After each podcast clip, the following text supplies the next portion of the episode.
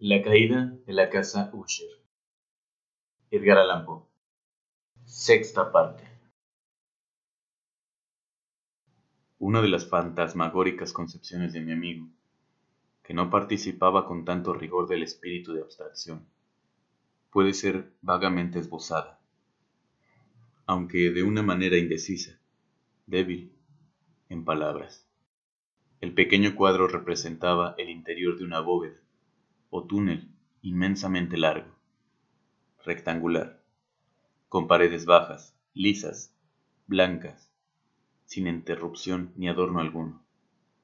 Ciertos elementos accesorios del diseño servían para dar la idea de que esa excavación se hallaba a mucha profundidad bajo la superficie de la tierra.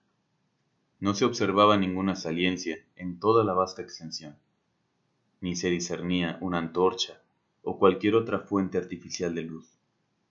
Sin embargo, flotaba por todo el espacio una ola de intensos rayos que bañaban el conjunto con un esplendor inadecuado y espectral.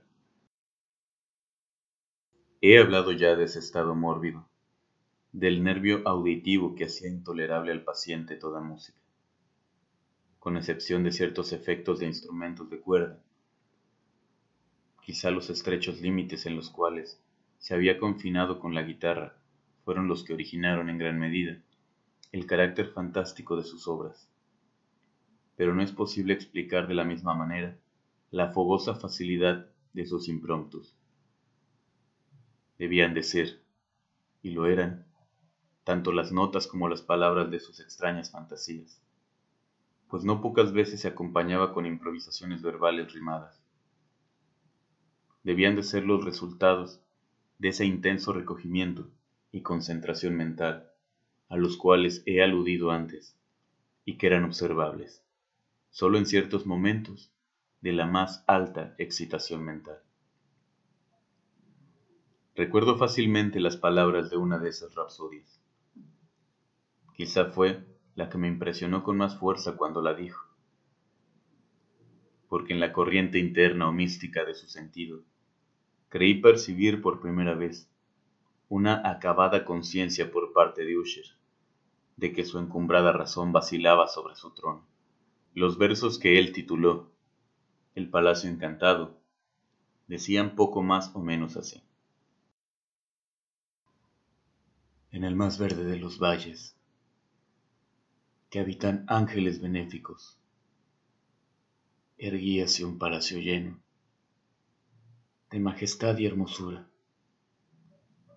dominio del rey pensamiento, allí se alzaba, y nunca un serafín batió sus alas sobre cosa tan bella. Amarillos pendones sobre el cielo flotaban, áureos y gloriosos. Todo eso fue hace mucho, en los más viejos tiempos, y con la brisa que jugaba en tan gozosos días, por las almenas se expandía una fragancia helada, y los que erraban en el valle, por dos ventanas luminosas, a los espíritus veían danzar al ritmo de laudes, en torno al trono donde, por Firogéneto, envuelto en meracida pompa, sentábase el señor del reino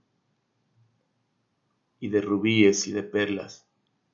Era la puerta del palacio, de donde como un río fluían, fluían centellando los ecos de gentil tarea, la de cantar con altas voces, el genio y el ingenio de su rey soberano.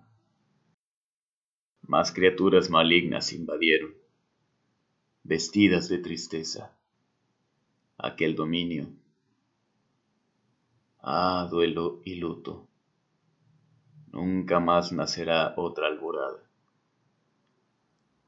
Y en torno del palacio, la hermosura que antaño florecía entre rubores, es sólo una olvidada historia, sepulta en viejos tiempos. Y los viajeros desde el valle por las ventanas ahora rojas, ven vastas formas que se mueven en fantasmales discordancias, mientras, cual espectral torrente, por la pálida puerta, sale una horrenda multitud que ríe, pues la sonrisa ha muerto.